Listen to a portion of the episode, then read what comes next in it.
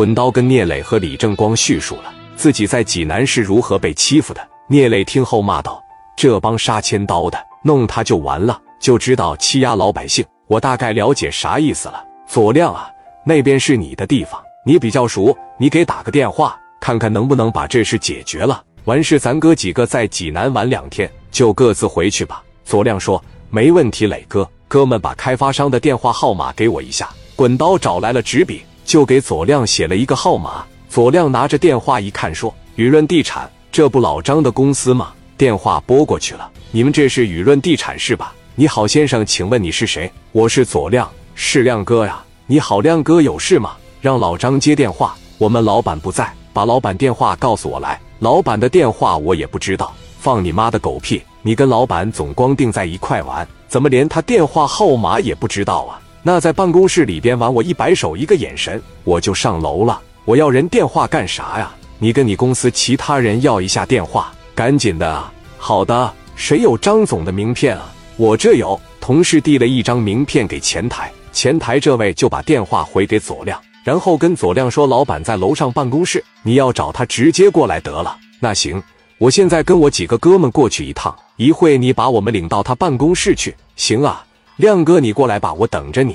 左亮放下电话说：“咱们去他公司里找他吧，咱们别光一对一换一套房，给这个兄弟多争取一套看看。”滚刀说：“亮哥，不用多给我，就按原来的面积赔我一个新的就行。”聂磊说：“你听他的吧，你亮哥出手，没错的，能多要点补偿比什么都强。他们的公司那么大。”也不差你的两套房了，那走吧。几人开着车奔着雨润地产公司就去了。路上的时候，左亮就把电话就打给张总了。这个张总名叫张欣欣，一个男人起了个女人名，三十七八岁，长得挺帅挺板正，干了一个挺大的地产公司，这是纯纯的暴发户，黑白两道牛头马面基本上也全认识。左亮不管怎么说也得给他三分薄面，毕竟他有钱。要是哪天左亮没钱了，找老张拿个三五十万的，应该也不在话下。所以说，你就不能明着欺负他。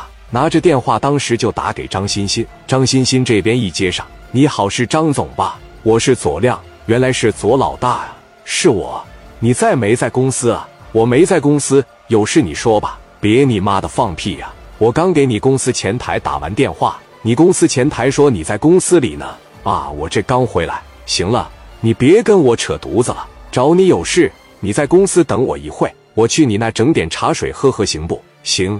左老大，你过来吧。那好嘞。旁边那小秘书问道：“谁要来啊？”张总，活阎王左亮要来，给人事部打电话，把前台那女的给我开了。不会说话，张总，消消气吧。一个小姑娘，你俩关系不挺好的吗？少跟我说这些没用的。左亮他们过来，指定是要钱来了。那我估计来这一趟又得他讹我一两百万。你去整点水去吧。过了半个小时左右，李正光和左亮他们就全来了。当时直接奔着楼里边就去了。一来到一楼的前台，那个女孩正在那描眉画眼呢。这不是亮哥吗？这一站起来，朝着左亮就过来了。史殿林一看，这指定是个泔水啊！一边打着招呼，一边捋着头发，做着那搔首弄姿的样子，站在左亮跟前。亮哥来了，在底下先玩会呗。史殿林，那来来，你过来，你不喜欢这样的吗？是吧？你看这黑丝袜穿的多好，你不就喜欢这个吗？